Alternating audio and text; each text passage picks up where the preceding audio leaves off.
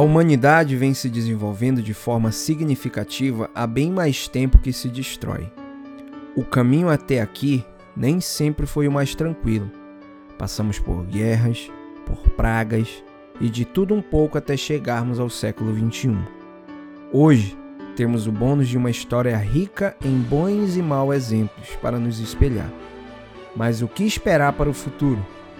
É sobre isso que vamos conversar hoje então, como de costume, se acomode, coloque seu fone de ouvido para não incomodar ninguém, pegue um lanche e vem com a gente.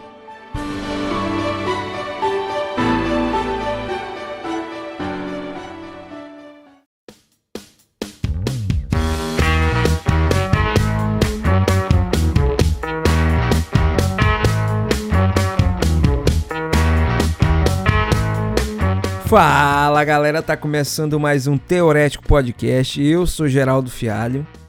Sejam todos bem-vindos ao nosso podcast. Eu me chamo Sérgio Araújo. E aí, meu amigo Sérgio, tudo bem contigo? Mano, eu tô excelente. Então, tudo certo. Vacina chegando, então. Ih! Só não sou profissional da saúde, mas tô bem. Vontade de se vacinar e, e ponta de cigarro é que mais tem na terra, como diz o papai, né? Poxa, mano, agora, agora eu começo a sentir inveja do pessoal que é formado em, em enfermagem e medicina. Eu queria vacina. Poxa, meu amigo, eu, provavelmente amanhã vou ser vacinado. Bora ver, né, se vai dar certo isso aí. Meu amigo. Tirar aquele crocodilão, mano. Sim. Daqui a pouco, daqui a pouco o rapaz vai sair sem medo algum de. De pelo menos as formas graves, né? Pelo menos as formas graves, aparentemente, nós vamos estar imunizados. Meu só amigo. De parar, só de não parar na UTI tá excelente. Tá ótimo, verdade. Meu amigo, hoje o papo é de futurologia mesmo, né? Vamos falar sobre o futuro da humanidade. Que tá, olha, olha o peso dessa dessas possíveis alegações que a gente vai trazer aqui. Mas vamos lá, antes de, de a gente falar especificamente do futuro do que pode acontecer com a gente, a gente tem que agradecer novamente, né? Seja a galera que tem apoiado a gente, tem chegado junto com a gente com feedbacks positivos a respeito dos nossos episódios anteriores. Pô, galera, a gente agradece, viu? Quem tiver. Quem. Os amigos que sempre dão um retorno aí, que sempre tá aí para incentivar a gente. Eu sei que a gente ainda tá produzindo de forma não tão profissional, mas a gente está se esforçando, né, Sérgio, para fazer um bom conteúdo, trazer boas, uma boa qualidade de edição de, de áudio e vamos trabalhar para melhorar sempre. Sim, é, pessoa, muita gente não sabe, né? Talvez não saiba, na verdade, mas a gente mora a mais de 100 quilômetros um do outro, então a gente grava de cidades diferentes. Sim. Não dá para ter a mesma sincronia de que a gente estivesse batendo um papo cara a cara, mas a gente tá se esforçando aqui, gente. Obrigado. Tamo junto. Sim, e, e, daqui a pouco, quando melhorar mais a questão da pandemia e a gente tiver devidamente imunizados, a gente tem um projeto aí de fazer fazer pessoalmente esse negócio, né? Se fazer uma gravação um pouco mais próxima do que a gente idealiza aqui pro, pro nosso podcast. Mas vamos lá, Sérgio. Eu acho que não tem como a gente falar de futuro da humanidade sem a gente iniciar sobre a tecnologia, as inovações de tecnologia, que não necessariamente está tá relacionada a, a coisas é, eletrônicas ou computacionais ou nada disso. Tecnologia está relacionado a, a, invenções, né? Novas invenções. É o que separa a gente dos outros animais, né, mano? É, chimpanzés, apesar de usarem ferramentas para se alimentar ou abrir certos frutos duros, eles não têm o, o, o, eles não tiveram o mesmo nível de criatividade que a gente teve, né? Com certeza, eu acho que é fundamental na discussão a respeito do futuro da humanidade a gente levar em consideração que nós em nível de criatividade, como tu acabou de falar, a gente é realmente soberano na Terra, não tem nada que chegue perto do que a gente criou e tem criado, né? Nos últimos 50 anos a gente deu um salto gigantesco a respeito da, das tecnologias. E o que que tu acha que, que pode acontecer? O que que tu acha que, que serão os limites assim? Não os limites, né? Que tu acha que a gente aonde a gente vai chegar a nível de tecnologia para o futuro, Sérgio? Tu acha que a gente vai avançar muito ou não?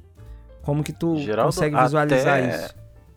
Até uns, sei lá, um, uns 5 anos atrás, 8 anos atrás, a gente não conseguia enxergar muito bem o tipo de, de, futuro que a humanidade teria com a tecnologia dela, né? A gente teria aí avanços em, em internet, teria avanços em armazenamento, mas a gente estava começando a chegar no limite do que eles estavam chamando de limite do, do silício, né? A gente está conseguindo explorar ao máximo e vai ter um ponto que a gente não vai mais progredir a partir dali. Aí, para algumas pessoas mais pessimistas, a tecnologia ficaria estagnada, a não ser que a gente encontrasse outra forma de evoluir a nossa tecnologia. Uhum. Mas depois que veio computação quântica, o negócio ficou completamente fora do limite do que a gente possa imaginar de, de quantos avanços que a gente vai ter dentro aí dos, do, do... A gente vai ter grandes avanços na tecnologia dentro desses 20 anos que, que vão se decorrer ainda até 2041. Vai ter um boom imenso de, de, de novas tecnologias que a, a, que a mecânica quântica vai trazer pra gente. Assim, de cara, que muita gente nem sabe, mas esses novos, os consoles da nova geração, os novos Xbox, Playstations e novos computadores, eles usam a tecnologia quântica no, no seu processamento, né? nos, seus, nos seus SSDs, que dá uma capacidade de processamento para eles muito maior do que os antigos. Uhum. E é aí, para vocês verem, uma pontinha, uma pequena, minúscula é, amostra do que está vir, por vir pela frente no poder de computação e, claro, como consequência, trazendo grandes avanços em outras áreas da ciência aí também. É verdade. Eu estava eu tava dando uma olhada esses dias e aqui, né, para se preparando para o episódio. Cara, são, é tanta coisa, a gente tem progredido tanto em tantas áreas que que é surpreendente mesmo. Eu tava dando uma olhada numa empresa japonesa, se eu não me engano, Sérgio, que eles produzem é, placas de, de energia solar, né? E aí eles, estavam eles estão desenvolvendo uma tecnologia que vai ser possível esfriar uma casa através dessa tecnologia que a pessoa não vai precisar usar ar-condicionado.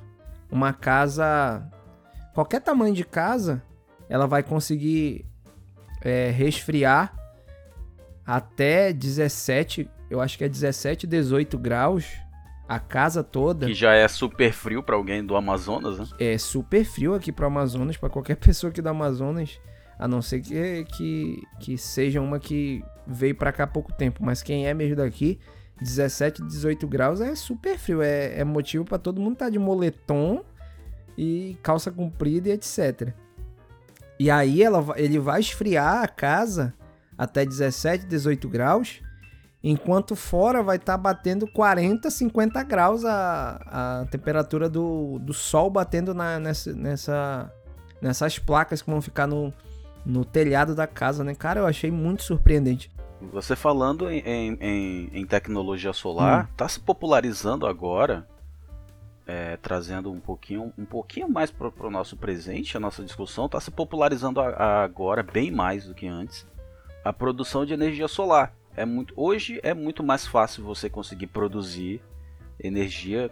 Na verdade, é muito, é muito mais fácil você ser autossuficiente de energia usando apenas a energia do Sol. Uhum. E isso são avanços da nossa tecnologia, são futuros da. da isso, isso a.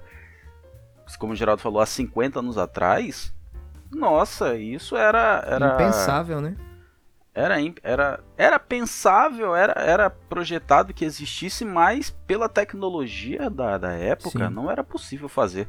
Muita gente não sabe, mas os primeiros carros, os primeiros motores, eles eram elétricos, eles não eram de combustão. Uhum. Só que há 100, 200 anos atrás, uma pilha que hoje alimenta um, um, um controle remoto da tua casa por meses tinha mais de 2 metros de tamanho há 200 é. anos atrás o futuro o futuro automobilístico ele, ele também é aquilo que tu acabou de falar realmente os carros os primeiros carros eles não eram de realmente de combustão, né? Eles eram a ideia deles era serem elétricos. O problema é que não existia tecnologia de armazenamento de, de, de energia adequada, né, na época. Então foi meio que deixado de lado porque era inviável.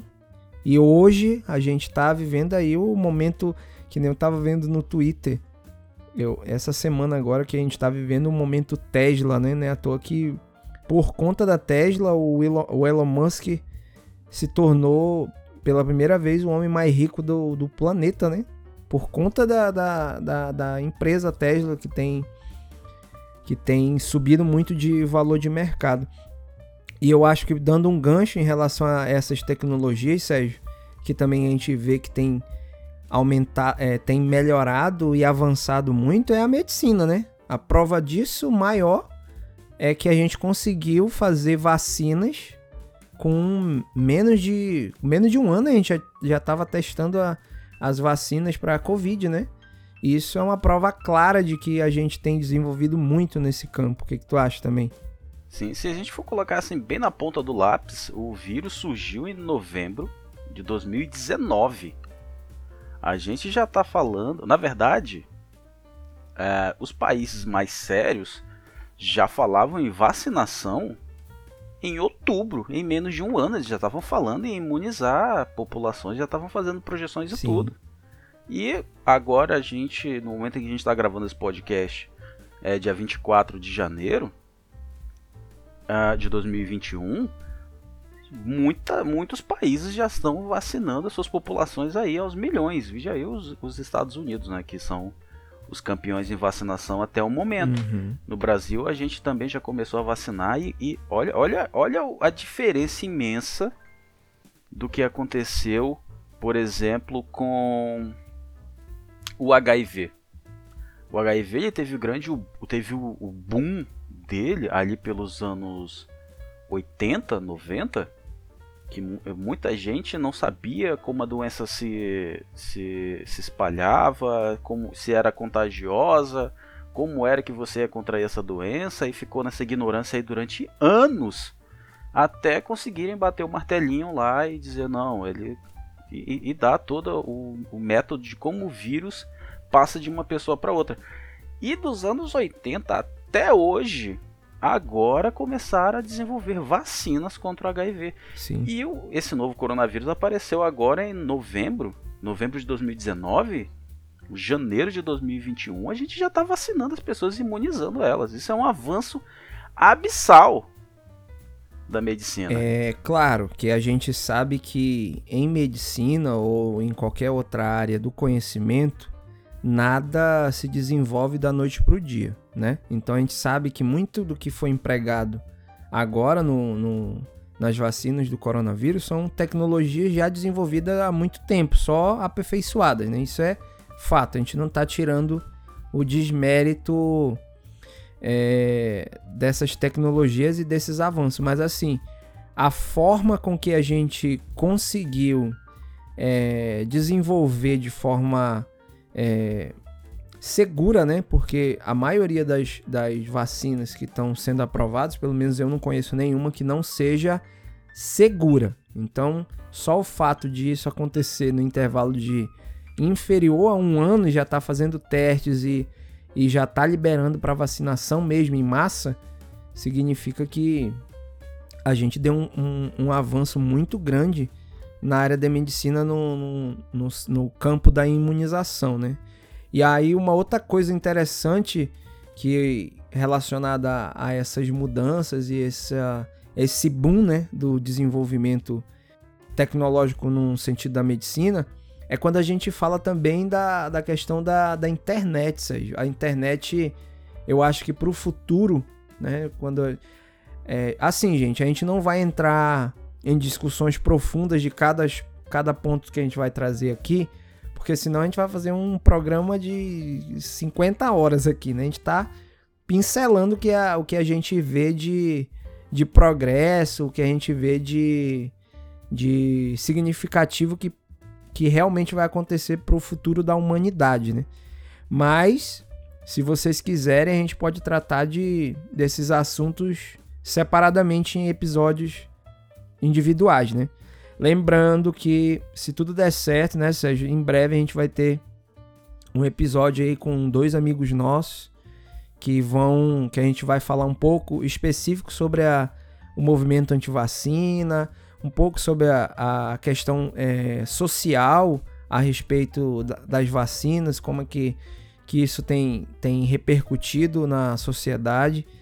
Daqui pro final do mês sai esse episódio, né, Sérgio? Então a gente está se programando aí para lançar esse, esse episódio. Então a gente vai tratar um pouquinho com mais clareza e objetividade esse assunto da vacina e medicina, etc. Porque, inclusive, um dos, um dos convidados é médico e a gente vai tratar com um pouquinho mais de clareza nesse episódio sobre essas questões. Então, vamos lá, né? Sérgio, a respeito da, da internet. Assim, a gente, a gente já percebeu, a gente tem percebido cada vez mais que o mundo ele tá menor. Tu percebeu que o mundo tá menor? Verdade. Antes, Geraldo, quando a gente falava é, que a gente se comunicava com, sei lá, quando você ali trazendo ali um pouco mais para quando a gente era criança, quando a gente dizia que, sei lá, uma pessoa dos Estados Unidos falou com a gente pelo MSN, a gente ficava tipo, nossa senhora, muito longe. Hoje em dia você consegue jogar videogame online com o cara que tá, sei lá, na Guatemala, outro que tá na nos Estados Unidos encurtou muito essas distâncias e a internet, como muita gente fala, né, aproximou o que está longe, afastou um pouco o que está perto. Mas essa não é a discussão para agora, né? A gente está falando aqui de, de avanços que a internet trouxe para a gente. A gente se tornou a gente já era um animal bastante social, a gente se tornou ainda mais com o aprimoramento da internet, que a gente começou a, a se conectar com muito mais pessoas. Sim, a sensação que eu tenho, Sérgio, é que a gente hoje, a gente vive numa grande pangeia, sabe? Não existe mais limites geográficos entre, entre a gente, entendeu? Eu acho que a gente tem acessibilidade a todo mundo. Olha, por exemplo, é, se há 200 anos atrás, 300 anos atrás, eu tivesse recurso e vontade, por exemplo, de conhecer o Japão, isso, essa viagem ia dar, iria durar meses se eu chegasse vivo lá, né? Porque o acesso é muito complicado, a viagem é muito longa e etc, etc, etc. A gente sabe que hoje, se eu tiver dinheiro e, e boa vontade para sair daqui para um outro lado do mundo, eu vou chegar lá em menos de 24 horas. Isso em relação a transporte, porque em relação à internet e conectividade mesmo, a gente tá lá agora. Eu, por exemplo, eu tenho um amigo meu que joga Bloodborne, né? Aí eu joguei com ele algumas partidas. E aí um outro amigo dele, um amigo desse meu amigo, joga também, aí ele ajudou a gente a passar de uma, de uma fase lá do, do jogo. E ele mora no Japão. O cara mora no Japão e eu tava jogando com ele conversando com ele em tempo real. Isso é muito, muito, é muito bizarro pra gente que viveu essa, esse desdobramento de, de geração, né, Sérgio? Que a gente viveu essa era a, aqui na, na cidade que a gente cresceu, que não tinha celular, a gente não tinha acesso à internet. E a gente viveu essa dobra para entrar nesse mundo conectado e tal. Isso ainda é um choque. Mas é inegável que o desenvolvimento da, da, da internet e a proximidade que isso causou para a gente num, se conectar com o mundo todo, isso é incrível.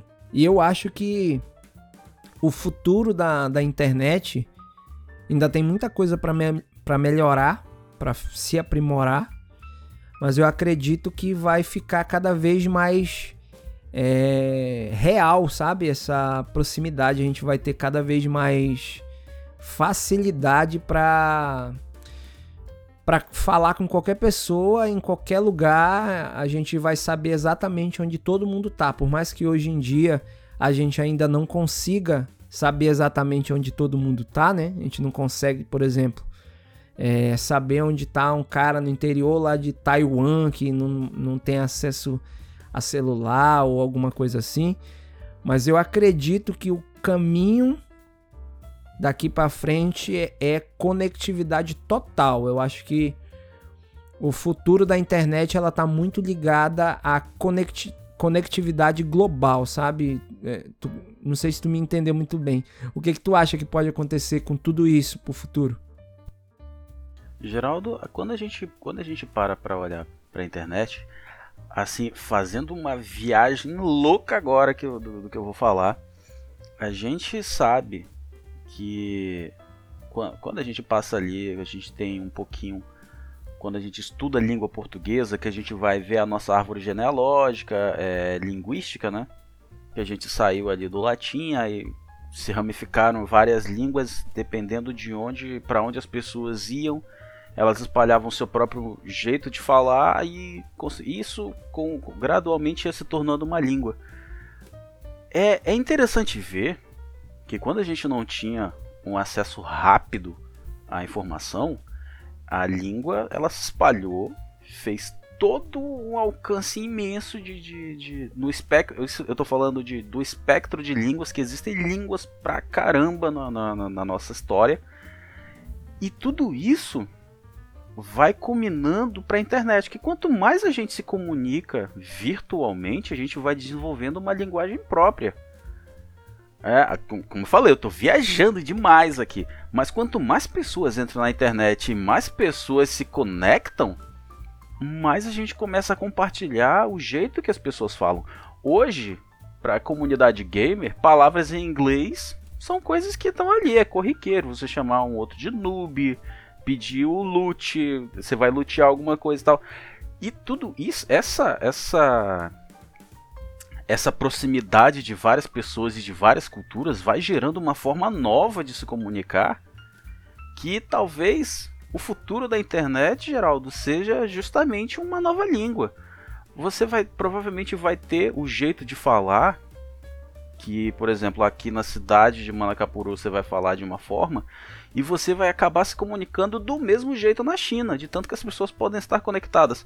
Ou falando aqui de, de futuro da humanidade e de inovações tecnológicas, a gente já, já tem já, na verdade, tradutores em tempo real.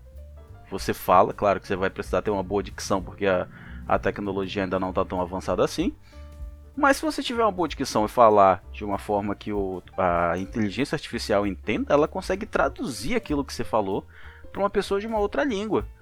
E conforme o tempo vai passando, a gente vai começando a deixar de depender de traduções e se comunicar numa única língua no mundo inteiro. É verdade, concordo. É. Faz muito sentido. Eu acho que realmente esse, esse é o caminho. Não é à toa que a gente conversando na internet com as pessoas, tipo, é, eu, a gente dá muito exemplo de game, gente, porque a gente joga muito videogame. Então é impossível sair desses exemplos. Mas assim, por exemplo, é, a forma como eu falo, que eu moro no Amazonas e etc., ela já se aproxima muito com meus amigos que moram em São Paulo, que a gente joga junto, porque quando a gente passa muito tempo jogando, a gente acaba pegando um costume do outro, né? E isso, ao longo do tempo, vai deixando cada vez a nossa, a nosso, o nosso jeito de falar mais parecido. E, e faz muito sentido isso que tu falou, Sérgio. E eu concordo, o caminho é para a unificação da, de uma língua, né? Claro que a gente tá, a gente, como o Sérgio falou, a gente tá viajando aqui. Mas pro futuro, daqui, sei lá, 100 anos, 150 anos, quem sabe a gente não tem só uma língua é, meio que oficial de cada país, né? É mais ou menos nesse sentido que tu falou, né, Sérgio?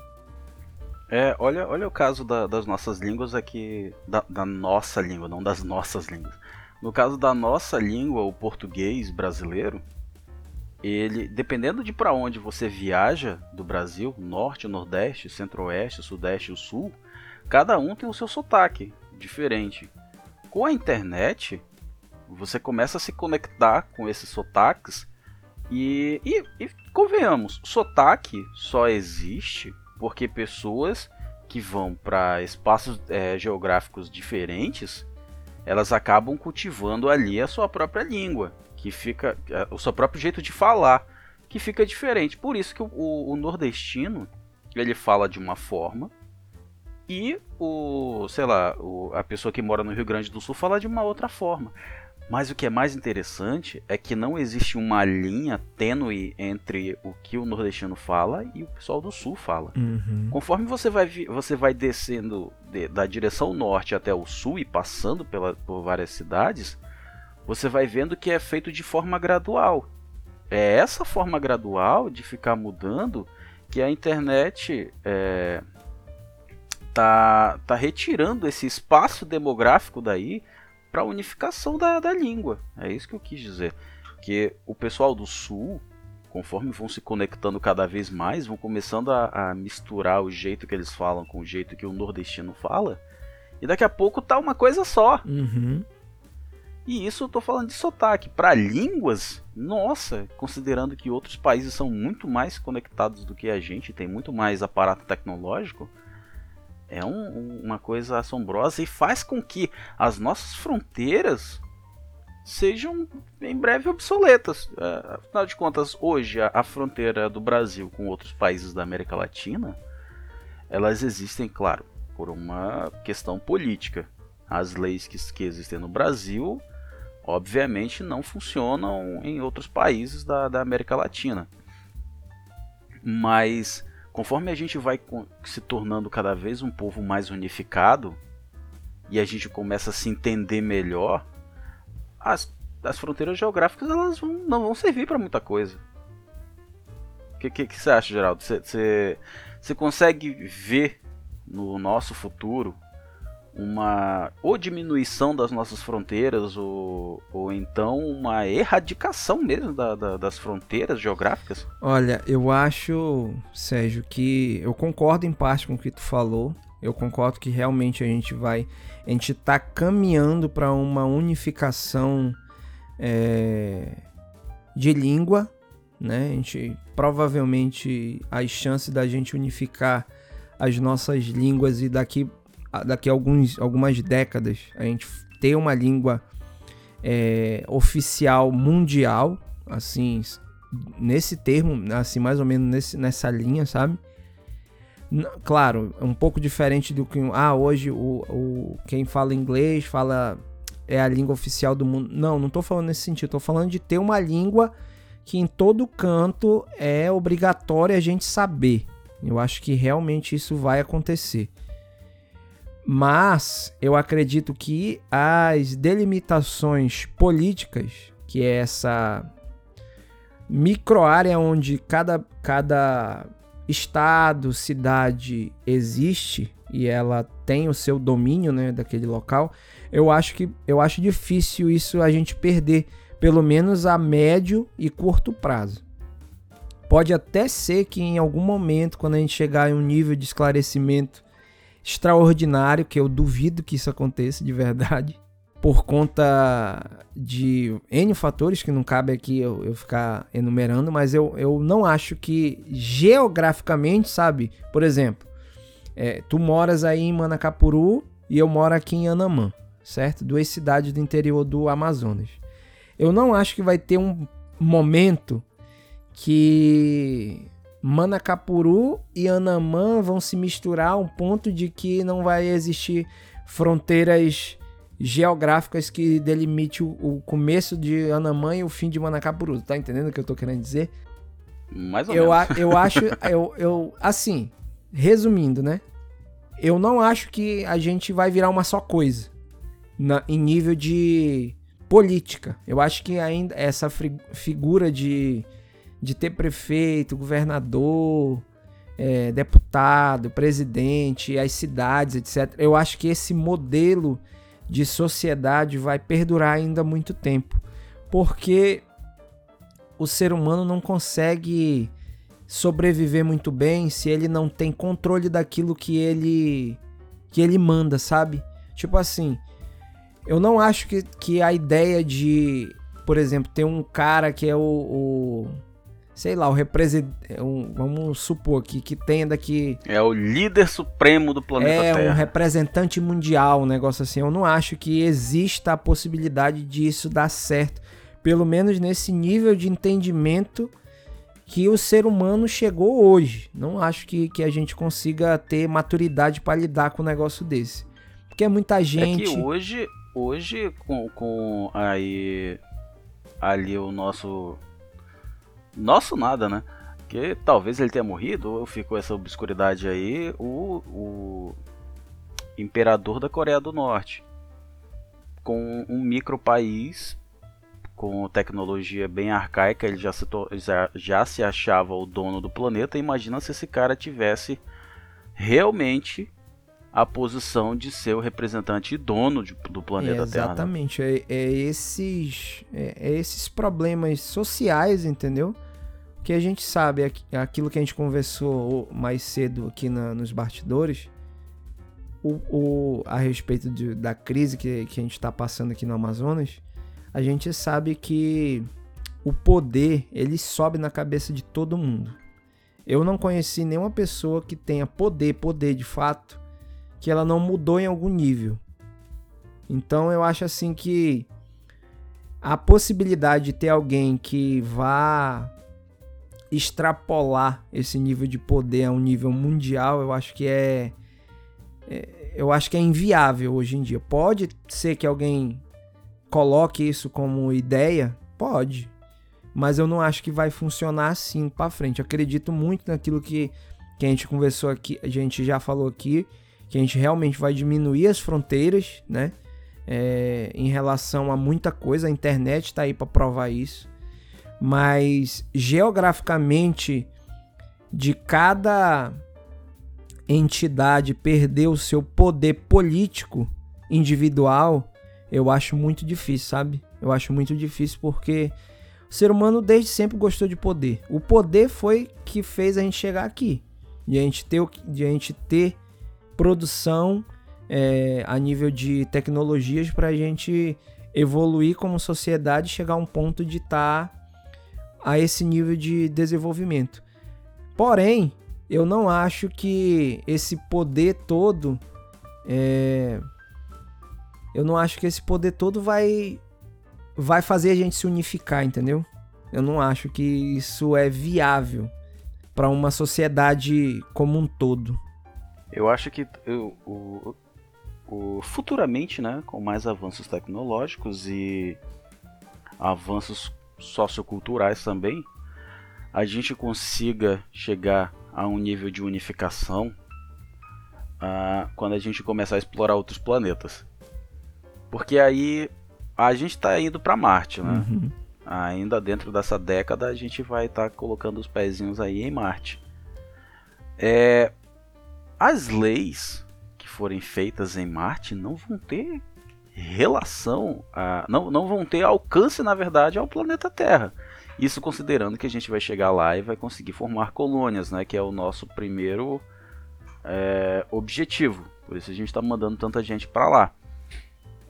Vamos ver como vai se desenrolar, mas assim, falando de, de 100 anos, 200 anos, que já acho que já é tempo suficiente para formar, para que a nossa tecnologia seja o suficiente para que a gente tenha grandes populações em Marte ou em qualquer outro planeta, né?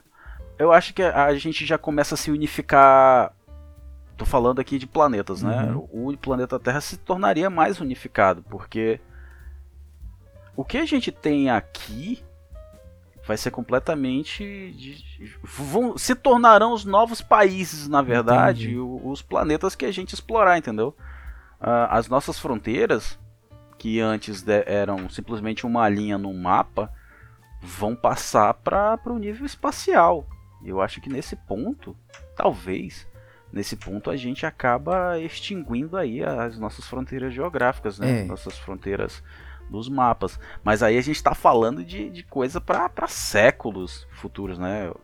Não sei com, com, como eu falei antes, não sei com o avanço da mecânica quântica, né? Mas uh, eu acho que em alguns séculos para acontecer esse tipo de coisa com isso claro que eu estou falando com a ajuda da exploração espacial assim que se tornar mais viável a gente explorar o nosso próprio sistema solar e se tornar mais rápido também, né? o único problema da gente visitar outros planetas no momento é que a gente não tem velocidade suficiente, não tem potência Sim. suficiente para chegar lá em um tempo viável. A gente, é, por exemplo, eu estava eu tava olhando um artigo, inclusive, do, do Sérgio Sacani, que é o bagunço que eu fico chamando ele de.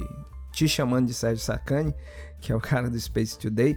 Tava dando uma olhada no artigo que ele, que ele colocou num dos vídeos dele sobre a China que está se organizando para explorar o, a Lua, né? E tirar de lá é, componente para explorar a, a Lua a nível de de combustível, né? Então, assim, eu acho que concordo que a exploração espacial ela vai ela vai dar um boom e além disso, ela vai fazer a gente diminuir um pouco o nosso endeusamento. Eu acho que o ser humano ele é muito endeusado, ele acha que ele é muito especial, sabe?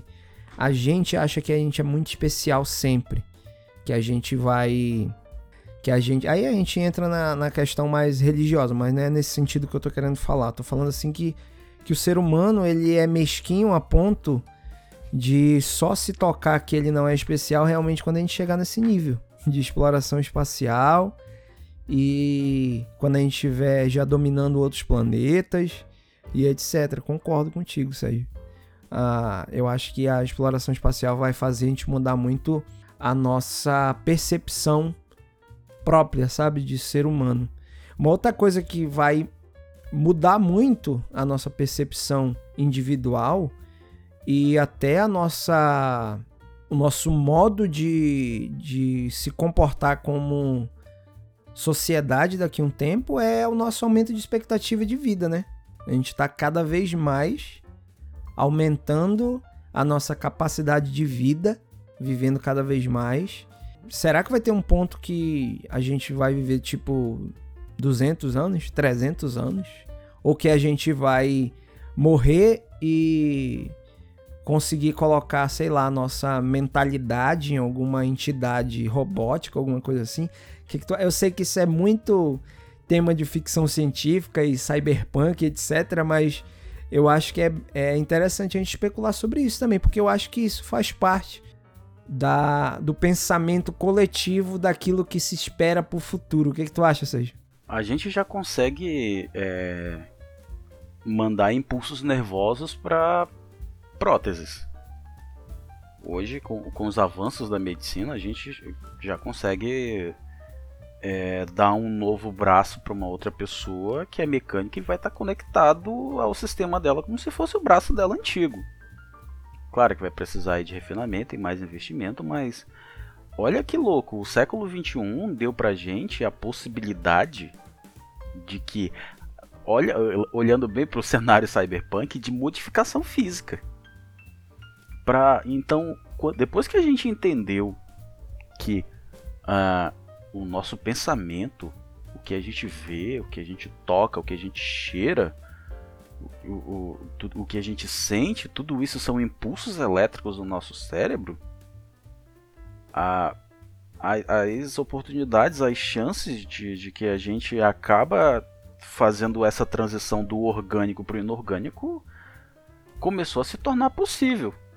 Hoje, é claro que na tecnologia atual, um braço mecânico não vai ter a mesma, o mesmo desempenho do, do teu braço orgânico. Mas é só uma questão de tempo para que ele comece a ter e talvez até superar uh, o que o teu braço orgânico pode fazer.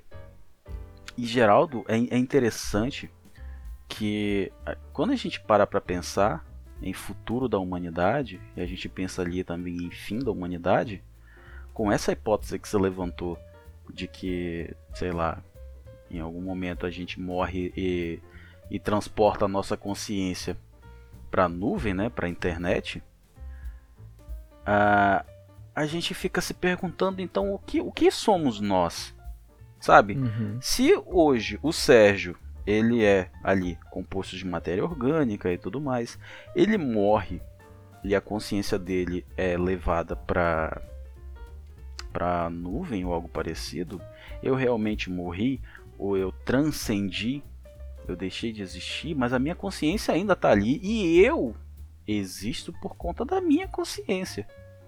Você tá tentando, você tá pegando a, a viagem que eu, que, eu tô, que eu tô propondo aqui. Sim. É que talvez o fim da humanidade não venha de mísseis nucleares vindos do céu, ou de vírus, ou de, de guerras, de, de, de armas de fogo. Talvez o fim da, da humanidade seja o começo de uma outra espécie que vai começar a se tornar Essa questão virtual. que tu vai levantou, se tornar virtual, ela me lembra verdade. muito a respeito do daquele autor, aquele físico brasileiro que tem programa, teve uma série no Fantástico, né, que era é, Cosmo, é, eu não lembro o nome da, da, da série do Fantástico que ele teve, mas eu tenho alguns livros dele. Em alguns livros dele, ele trata sobre o transhumanismo, né, que também o o Yuval Harari também trata também e, e é, é exatamente isso que tu falou, né? A gente tentar transportar a mentalidade, né? Porque se a gente falar de forma estrita, o que nos o que nos forma o que nos forma como espécie, como ser humano individual é aquilo que a gente é aquilo que a gente sabe, aquilo que a gente viveu, as nossas memórias e etc. Se a gente consegue trans, transferir isso para uma máquina, né, uma, meio que uma forma de ciborgue de, de, de nós mesmos, a gente vai ter a gente vai ter um transhumano, né, que é o que entra nessa questão do transhumanismo. E eu acho que daqui coisa de 150, 200 anos, a gente não sabe exatamente como vai se desenvolver a tecnologia daqui para lá, mas até então a gente percebe, tem percebido que a tecnologia ela tem se desenvolvido cada vez mais rápido. A gente vê que ano após ano as coisas têm se desenvolvido de, é, de forma cada vez mais rápida. Claro que vai ter um momento que a gente não vai conseguir mais desenvolver de forma tão é, exponencial como agora, mas acredito que até até daqui 100 anos, 200 anos a gente vai ter a gente vai ter andando por, pela terra aí pessoas que é, são só dados, entendeu? Que vai compartilhar de, de momentos com seus amigos é, de forma meio que cibernética, de, como se fosse um ciborgue mesmo, eu acho, sabe? Porque é esse o caminho que a gente tá que a gente tá indo em direção, né? desenvolvimento nesse nível, né, em relação à expectativa de vida, eu digo assim. Tu acha que a gente vai chegar a esse ponto também ou, ou, ou não? Que a gente talvez, sei lá, vai ter alguma guerra, a desigualdade social vai crescer tanto ao ponto de de a gente não conseguir se desenvolver a esse, a a esse estágio? O que, que tu acha? Olha, a, a ciência ela vai, ela vai fazer em algumas partes essa desigualdade social que a gente tem hoje cair bastante. Mas ela vai levantar um outro tipo de desigualdade que vai ser difícil superar. Porque o que, a gente sabe hoje é que as pessoas que têm acesso à tecnologia de ponta são pessoas ricas. Quanto mais rico você é, mais tecnologia você tem, quanto mais pobre, obviamente, menos tecnologia você tem. Uh, eu não sei se com a popularização da tecnologia, verificar como vai ficar mercado de ações, preço e tudo mais, uh, eu, eu, não, eu não consigo enxergar muito bem esse cenário, mas de que desigualdade social possa aumentar de forma drástica ainda por cima, isso de certa forma é assombroso e pode acontecer, porque como eu falei antes, quando você vai ter acesso a tecnologias, pra, na verdade, para você ter acesso à tecnologia, você precisa de dinheiro. É, levando em, em consideração essa hipótese que a gente levantou da desse novo pós de, de, desse novo pós-vida, né? Essa nova vida após a morte que vai vir com a tecnologia, para que você envie esse monte de dados que você tem na sua consciência, de memórias, de sensações e tudo mais, você vai precisar de dinheiro e de boa tecnologia para que você faça esse upload direito.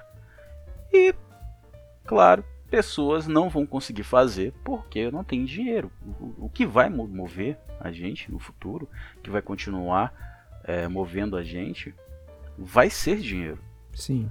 A não ser aí que, claro, já, já, como eu falei lá antes, depois que a gente se unificar como planeta e como povo e tal, que as pessoas comecem a, a trabalhar. E aqui eu já estou falando de uma utopia marxista que é muito improvável que vá acontecer.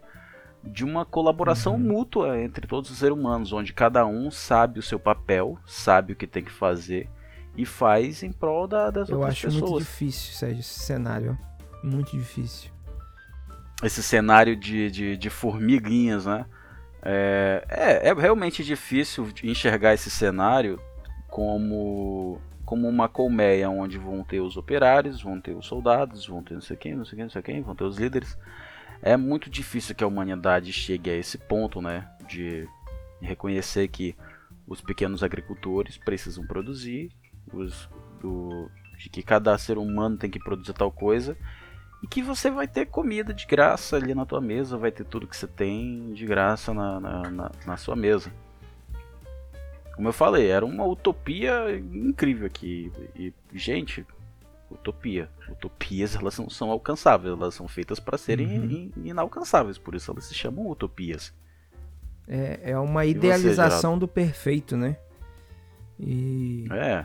É, é, é, muito a, é muito a revolução dos bichos, isso que tu fala. Eu acho que vai acontecer muito parecido com a revolução dos bichos, o nosso futuro. Eu acho que em todo em toda em toda sociedade em algum momento a classe menor ela vai ela vai ter um momento que ela vai cansar de de, de sofrer e não vai se. Não que ela vá se revoltar. Não acho que em todo cenário de sociedade existe uma classe que se revolta. Não nesse sentido. Mas eu acho que em todo cenário social existe uma classe que fica é, insatisfeita. E se ela fica insatisfeita, ela não colabora, entendeu? Então eu acho que é, é mais no sentido de de inviabilidade psicológica mesmo, sabe? Eu acho que a gente não tá preparado ainda como, como, como espécie pra gente se. pra gente colaborar com o bem-estar do mundo. Eu, eu acho que não. Claro que tem muitas. É, muitas milhões, talvez bilhões de pessoas toparia, entendeu? Mas a grande maioria é aquele cara que não tá nem aí pro que tá acontecendo com o vizinho, que é mais é que ele se exploda e. e etc, sabe? Você acha que a, a nossa unificação como espécie pode vir ali após ou guerras completamente desastrosas, ou talvez com. que é um dos nossos problemas atuais, né, que é o, a degradação do nosso meio ambiente, fazendo com que a nossa sobrevivência aqui no planeta acabe sendo ameaçada, isso talvez faria com que a gente se unificasse mais no futuro? Eu acredito que é, a gente só chegaria a esse ponto de unificação se a gente não fosse tanta gente. Por favor, gente, não me entenda mal. Não tô querendo que dizimar a humanidade pra gente se unir, não. Estou dizendo que eu, o que eu, que eu acredito, baseado nas coisas que eu já estudei, que eu já li e, e eu percebo, né?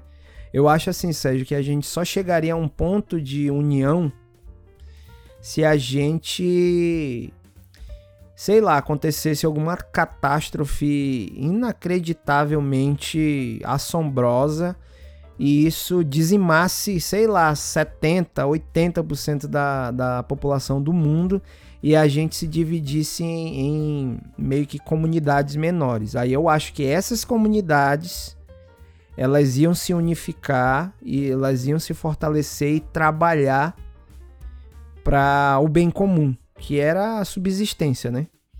Mas fora esse cenário, eu não consigo vislumbrar um um cenário em que, sei lá, 8, 10, 15 bilhões de pessoas vivendo é, separadamente num, nesse planeta aqui, que a gente consiga trabalhar em união em prol da, da igualdade e da acabar com a fome do mundo. Eu, eu sinceramente não acredito que, que isso pode ser possível nesse cenário, entendeu? Eu acredito que só é possível se a gente não for comunidade, não, não for sociedades tão grandes. Se for sociedade tão grande, a gente acaba perdendo é, o vínculo, né? A gente acaba perdendo o vínculo, a gente não se identifica muito, muito bem com as outras pessoas, porque são muitas pessoas, entendeu? Eu, eu, eu sinceramente não acho. A minha, a minha visão. E o que a gente vê bastante é que as, as desigualdades sociais elas são muito maiores e muito mais acentuadas em grandes cidades. Pois é. Eu, eu, acho, eu acho que é mais ou menos nesse sentido mesmo, Sérgio. Eu acho que o, as nossas desigualdades elas são do jeito que são porque nós somos muitos. Não que eu queira que aconteça alguma coisa e acabe com a humanidade, não é isso. É que é, realmente quando você tem é, é fazer a analogia da, da sala de aula aqui. Por exemplo, é, uma sala de aula, se eu for professor, qualquer professor que estiver me ouvindo, vai. Tu que já estudou matérias de, de pedagogia, essas coisas, vai, vai conseguir dar uma visão sobre isso. Por exemplo, uma sala de aula com 100 alunos, você não consegue alcançar todos os alunos de forma igualitária, primeiro. Segundo, você não vai conseguir ensinar de forma adequada para todo mundo, porque você vai ter que criar um modelo que, entre aspas, aqui, que sirva para a maioria, pelo menos, das pessoas que estão ali. E terceiro, com 100 alunos, muito provavelmente que você vai fazer muito é se irritar. Porque uma turma de 100 alunos, é, muito provavelmente você não vai ter paz na hora de dar essa aula. E com uma turma, com uma turma bem menor, sei lá, de 15, 10 pessoas, você consegue dar uma aula de muito mais qualidade. Você consegue atingir de forma mais contundente essa, esses alunos, porque você vai ter uma proximidade maior, você vai olhar no olho de todo mundo. Então eu acho que é mais ou menos nesse sentido. Tu, o que que tu acha? Eu acho que é mais ou menos esse o, o cenário em relação à a, unificação do planeta nesse sentido, sabe? É, ali, quando a gente falou em transcendência né, humana, como eu falei, depois que a gente percebeu que, o, que tudo que a gente tem né, de sensações é, e emoções são impulsos elétricos ao cérebro, esse toque mais humano que você falou, de assim, levando a discussão para o nível educacional, de você ter alguém ali perto que fale com você, que te ensine pessoalmente. Aqui, claro, eu já vou, já tô viajando de novo aqui num cenário cyberpunk. É, a gente pode recriar todas essas situações através de bioquímica com avanços de, de na, no campo da medicina e da tecnologia, vai ser muito possível. Por isso que eu falo que talvez a unificação ela seja possível com o avanço da tecnologia e também da medicina. A, a unificação vai ser maior por, por aproximar mais a gente e essas barreiras físicas que a gente encontra hoje de não conseguir ter acesso a outras pessoas e, e, de talvez até de surgirem pessoas mais escrotas, elas, elas simplesmente vão deixar de existir esse tipo de barreira, sabe? Entendi. Com o com uh, assim o, o que faz de verdade quando a gente para para analisar por que, que existe desigualdade social é porque as pessoas não têm empatia uma com a outra. A gente tem guerras porque as pessoas não conseguem se entender, não conseguem conversar assassinatos, tudo isso de ruim que acontece hoje, que assola hoje a humanidade, tudo isso pode ser muito bem evitado com Com, como eu falei, tô viajando aqui no, no, no universo sim, mais sim, cyberpunk. Pode ir lá.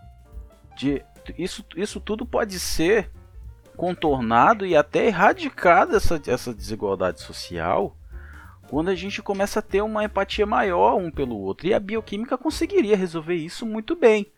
Hum, mas como a gente já viu que sociedades perfeitas, né, que chegaram a surgir sociedades que ao longo da história humana que chegaram perto da perfeição, elas deixaram, elas simplesmente deixaram de existir, porque o caos em algum momento toma conta. Mas esse caos ele veio de forma natural que ah, nós seres humanos podemos evitar com as nossas com os nossos mecanismos de artificiais.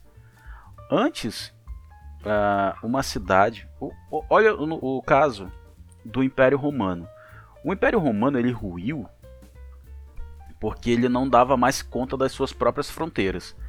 Ele se esticou tanto, ele ficou tão grande, ele englobou tanta cultura, tanta coisa que muita gente não conseguia se conectar. Você entrava numa ponta do Império Romano e saía lá na outra, você não sabia exatamente onde era realmente que estava Roma nessa história toda. E conforme o tempo foi passando, miscigenações, mistura de culturas e tudo mais, não tinha mais como manter o império daquele tamanho em pé, entendeu? Mas com, como eu falei, com a ajuda de tecnologia, imagina aí, Geraldo, se o Império Romano tivesse internet. Que, a, que eles tivessem internet, tivesse motor ou elétrico ou a combustão, o mundo inteiro seria do Império Romano. Porque quando tinha um conflito numa fronteira lá longe, até chegar ao conhecimento do imperador para que ele tome uma medida, levava muito tempo, levava-se meses, talvez até anos, para que ele fizesse alguma coisa e ele controlasse uhum. é, rebeliões ou algo parecido. E como eu falei, uh, o, o, o Império Romano teria um poder muito maior do que ele já teve e ele ruiu por conta disso. O que isso tem a ver, né, com o que eu viajei na parada aqui com, com as desigualdades sociais? O que eu quero dizer é que com a maior proximidade das pessoas, as, as desigualdades sociais elas vão ruindo. Um carro super caro hoje em dia que você pode comprar, em que uma pessoa pobre não pode, dependendo da sua, do jeito que você pode ser é, educado futuramente, a gente entenda que a gente não precisa mais estar acumulando esse tipo de riqueza. Entende? Quando eu queria falar sobre diminuição de igualdades sociais, eu também queria chegar nesse ponto de que o acúmulo de riqueza faz com que a, as desigualdades se acentuem muito. Não é à toa que uh, Dubai tem se você for andando, né, em algum momento você vai se deparar com uma, uma desigualdade social abissal. De que o cara simplesmente abandona uma Lamborghini no meio do caminho e a alguns milhares de quilômetros de lá tem gente passando fome. No Iêmen, por exemplo. Uhum. E, como eu falei, a, a tecnologia pra, trazendo a gente para esse lado mais empático da coisa toda faria com que as desigualdades sociais diminuíssem, fazendo com que a gente se unificasse mais como espécie, sabe? Eu não sei se eu viajei não, demais entendi. na parada aqui. Eu entendi o que tu quis dizer, entendi o que tu quis dizer e, e realmente faz, faz muito sentido. E pode ser que a gente a gente chegue a esse nível, né, de fazer quase como uma reprogramação genética, né, da coisa bioquímica e Entendi, faz sentido.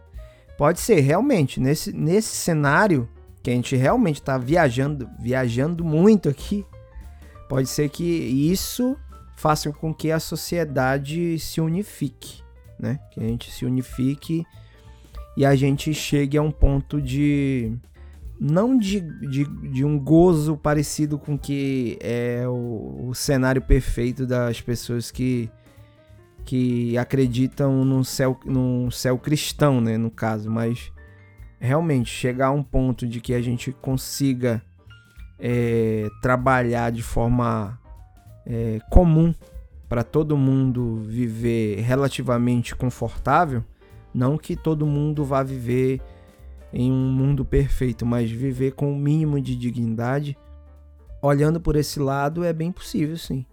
Concordo. Você acha que a gente vai estragar o nosso planeta dentro de alguns anos? Acabar fazendo um desequilíbrio climático imenso aí a ponto da gente acabar dando um tiro Sérgio, no próprio pé? eu acho que não tem como a gente não chegar a esse ponto. Eu acho que o caminho de dizer Talvez a gente já esteja até mirando com a arma no pé, pois né? é, pode ser que esse tiro no pé a gente já deu e a gente tá com com um pé diabético aí, não tá sentindo muito bem a sensibilidade no pé e não tá sentindo direito esse tiro, mas que tá muito próximo de a gente já ter dado esse tiro, é gigante a possibilidade. Mas eu acredito que. Eu acho que. Mas assim, eu tô falando de. Agora eu tô especulando milhares de anos para frente, entendeu? Mas é incontestável que vai chegar um momento que. que a gente não vai conseguir mais viver na Terra. Não tô nem falando aqui de de, do, do, sol que vai crescer e vai explodir, vai acabar com a... Não, não tô chegando a esse nível de bilhões de anos, não. Tô falando de, de algumas centenas de milhares de anos. Vai ter um momento que a gente é, vai ser inviável a gente viver pelo menos na superfície da Terra, né? Se a gente conseguir conseguir colonizar, fazer uns bunkers enormes no, no subsolo, Pode até ser que a gente consiga viver mais um pouco, mas que a gente está transformando o meio ambiente em um ambiente é, desagradável e hostil para a gente é fato. Isso a gente tem centenas de estudos aí sobre aquecimento global, de que a gente está destruindo com lixo os mares, que a gente está acabando com a maioria da, da, das espécies, é, desmatando e, e, etc, etc, etc, isso é inegável. Então, eu não acho que a gente vá, que o cenário para a espécie humana é, melhorar, cada vez melhorar mais. Ah, vai chegar um tempo, daqui, sei lá, 20 anos, que a gente não vai mais poluir, que a gente não vai mais conseguir é, piorar a camada de ozônio e etc, etc. Eu não acho que isso é possível, não acho. Porque aquilo que eu falei, que eu falei mais cedo. A gente tem uma superpopulação que daqui 20 anos, por exemplo, a gente vai dobrar mais ou menos a população da Terra. E só o fato disso acontecer, isso implica em muitas questões ambientais, muitas. Então, é, eu, eu, tenho, eu tenho uma visão muito pessimista, na verdade, do futuro, Sérgio. Eu, eu, eu acredito muito que a gente vai melhorar e tal, que, como, em tecnologia, em medicina, etc. Mas a médio e longo prazo, eu acho que eu não queria, eu não queria estar tá vivo mesmo para me ver o que, que ia acontecer, não. Porque eu acho que a coisa vai ficar feia. Eu acho que vai ter guerra. Eu acho que daqui guerras nucleares, guerras atômicas. Eu acho que daqui algum, algumas centenas de anos a gente vai resgatar esse essa entre aspas aqui essa tecnologia primitiva para tentar se matar. Eu acredito que a gente vai fazer isso em algum momento. Então eu, eu tenho um pouco eu, eu, eu sou muito pessimista em relação a, ao futuro da humanidade a, a daqui bastante tempo, entendeu? Não agora. Eu acho que a gente vai viver ainda tranquilo ainda mais uns mil anos, dois mil anos. Mas mais que isso, em algum momento a gente vai errar porque ser humano é é complicado. O interessante é que a gente é que a gente a nossa sociedade que a gente está vivendo agora nesse momento foi construído aí, sei lá, na Europa, os primeiros, as primeiras cidades europeias, é o que a gente está vivendo, essa era agora, com, com esgoto e tudo mais. Esse a gente, quando a gente para para olhar a quantidade de outras sociedades, outras civilizações que a gente encontra só as ruínas, a gente fica um pouco reflexivo com o fim da nossa, né? Uh, os egípcios deixaram estátuas, deixaram pirâmides, deixaram um monte de coisa. Uh, romanos também deixaram as suas. As suas, suas marcas, né? Os, os, romanos também de, deixaram suas marcas aí, né? Deixaram suas ruínas para trás. Alguns impérios asiáticos também. E quando a gente para para pensar que, sei lá, em 2022 a raça humana extinguiu, não tem vida nesse planeta aqui, a gente esterilizou o planeta e uma alguns alienígenas, sei lá, por algum acaso acabam pousando aqui eles vão encontrar só plástico. Olha que bizarro. A gente produziu, encheu o nosso planeta inteiro de lixo. Que se outras, outra espécie de outro planeta viesse até aqui, ela ia ver que a gente produziu e morreu sufocado na própria porcaria. Olha quão triste é esse tipo de, de, de, de, de visão, cara. A gente tem que mudar o nosso modo de, de viver a gente tem que focar mais em energias limpas. E o que é interessante, Geraldo, é que uh, o dinheiro moveu tanto a ganância humana que a gente tem uma, a gente tem uma fonte praticamente inesgotável de energia que aparece todos os dias no horizonte e se põe no horizonte. Uhum. A gente tem vento, a gente tem água, a gente tem um monte de outros jeitos de produzir energia. E o ser humano teve a audácia de furar a terra atrás de petróleo para produzir um troço que aos poucos está matando a humanidade inteira. Enquanto a gente tinha uma coisa muito mais fácil para fazer, que era, era captar a energia do sol ou dos mares. Com certeza. Do, Se ventos. a gente tivesse se empenhado tecnologicamente para produzir tecnologia para captar energia solar, não tinha necessidade da gente ter gastando combustível fóssil. De jeito nenhum.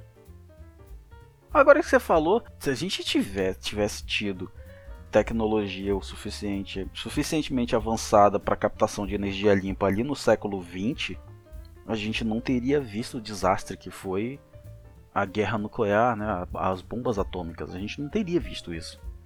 Porque quando a gente para para pensar em, em, no que ocasionou a primeira, a, a segunda guerra, que aí faz a gente acabar rebatendo no que aconteceu lá na Primeira Guerra e nas guerras anteriores, foi briga por território.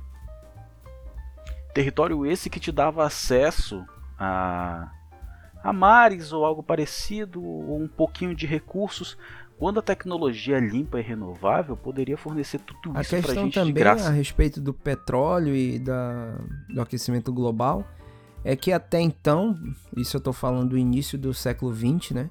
Até então a gente não tinha real dimensão disso. A gente também não sabia, além de não saber que o petróleo é, atingia de forma negativa o, o, a camada de ozônio, etc. A gente também, a gente não tinha uma outra forma inteligente de captar energia, né? de, de de fazer com que essa energia fosse. De produzir energia, né? A gente tinha muito mais facilidade com a praticidade de produzir energia do que captar Com certeza. Ela. E, mas aí aquele ponto que eu tava falando, se a gente tivesse se dedicado da mesma forma que a gente se dedicou a desenvolver tecnologias para pegar esse petróleo, que hoje a gente tem brocas aí, por exemplo, aqui no pré-sal, aqui na Petrobras e outras e outras empresas que fazem, pegam o petróleo, né? A gente tem brocas que atingem até 5 mil, 10 mil quilômetros. Se a gente tivesse desenvolvido tecnologias nesse mesmo, com essa mesma garra para a gente solucionar problemas é, de captação de energia solar, nosso problema a gente nem, a gente nem sabia de, de nada a respeito da, de aquecimento global a nível de petróleo, né? Claro, a gente teria alguns impactos em, outro, lembra, em, outros campos, mas lembra... de petróleo não. Isso me lembra um livro, Geraldo, que eu li, que se chama é, Breve História de Quase Tudo, do Bill Bryson. Esse livro, ele mostra é, de uma forma bem curiosa e bem diferente de como algumas, algumas invenções humanas mudaram né, para sempre a nossa realidade. Uma delas uma das questões lá que ele levanta é sobre o plástico. Sobre o plástico também, sobre gasolina e emissões de carbono, mas a do plástico é que mais o que mais deixa a gente assim o que deixa a gente não, não que deixe a gente mais mais embasbacado com, com aquilo, mas faz com que a gente reflita um pouco. O inventor do plástico, nas palavras dele mesmo, ele, ele disse que ele não queria inventar o plástico. Ele disse que se ele soubesse que a invenção dele seria usada dessa forma, né, que, que poluiria e traria tanto mal para o planeta, ele não teria se esforçado para inventar. Que foi aquilo que você falou, a gente não tinha noção do quão nocivo era a queima de petróleo. Sim. A queima do carvão. A gente, a gente, primeiro que naquele tempo a gente não tinha saído nem do próprio planeta. Uhum. A gente nunca tinha entrado em órbita ou, ou pisado na Lua. A gente foi ver isso depois que a gente lançou os nossos satélites na atmosfera e começou a fazer uh, o monitoramento do clima do planeta. A gente não sabia nem se na próxima quinta-feira iria chover é, nesse tempo. É verdade. Quer dizer, a gente sabia, mas a gente não tinha tecnologia o suficiente para fazer essas medições mais rápidas. Sim, eu acho que assim, eu acho que eh, de forma geral, né? Eu acho que o futuro ele é um, um ele é um mar de muitas possibilidades, né? Ele pode ser muito bom, que nem teve muita coisa que a gente falou aqui que caracteriza, caracterizaria o futuro como algo muito bom, mas ele também pode ser desastrosíssimo, sabe? De coisas bizarras que podem acontecer. A gente não tem real ideia do que pode acontecer, mas acredito eu que muito daquilo que a gente conjecturou aqui e especulou e viajou mesmo, eu acho que muito tem, muitas das coisas têm possibilidades reais de acontecer, sabe? Então, é, eu acho que o, o, discurso a respeito do futuro ele ele é muito atual, além de ser muito atual, no sentido de que a gente precisa é, conversar a respeito do que o futuro pode nos proporcionar e tudo aquilo que a gente pode evitar fazer para melhorar o futuro, porque o mundo, independente de você ser pobre ou você, você ser bilionário, você em algum momento vai morrer e o mundo vai ficar para as outras pessoas. Então eu acho que o, o discurso, o discurso não, a conversa sobre o futuro, ela é muito importante, né? Ela é muito importante no sentido de que é isso que pode, que vai possibilitar as ideias para coisas boas e ruins, né? Então, eu acho que a conversa foi muito boa, Sérgio. Rendeu bastante assunto. Tu quer acrescentar mais alguma coisa? É, assim para deixar, não deixar triste, mas para deixar a nossa audiência um pouco mais reflexiva, lembra que tudo que a gente falou sobre inovações e futuro e tudo mais, você não vai estar tá aqui para ver tudo isso.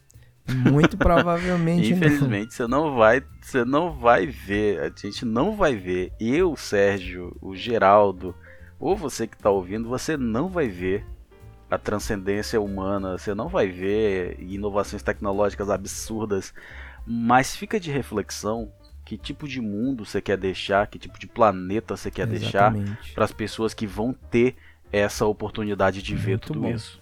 É isso aí, galera. Obrigado por ouvir a gente até aqui. Como sempre, é um prazer. Siga a gente nas nossas redes sociais, no nosso, na nossa página no Facebook, que é Teorético Podcast. E fiquem ligados para a próxima, para o próximo episódio. E até sexta. Valeu. Muito obrigado, pessoal, por terem ouvido a gente até aqui.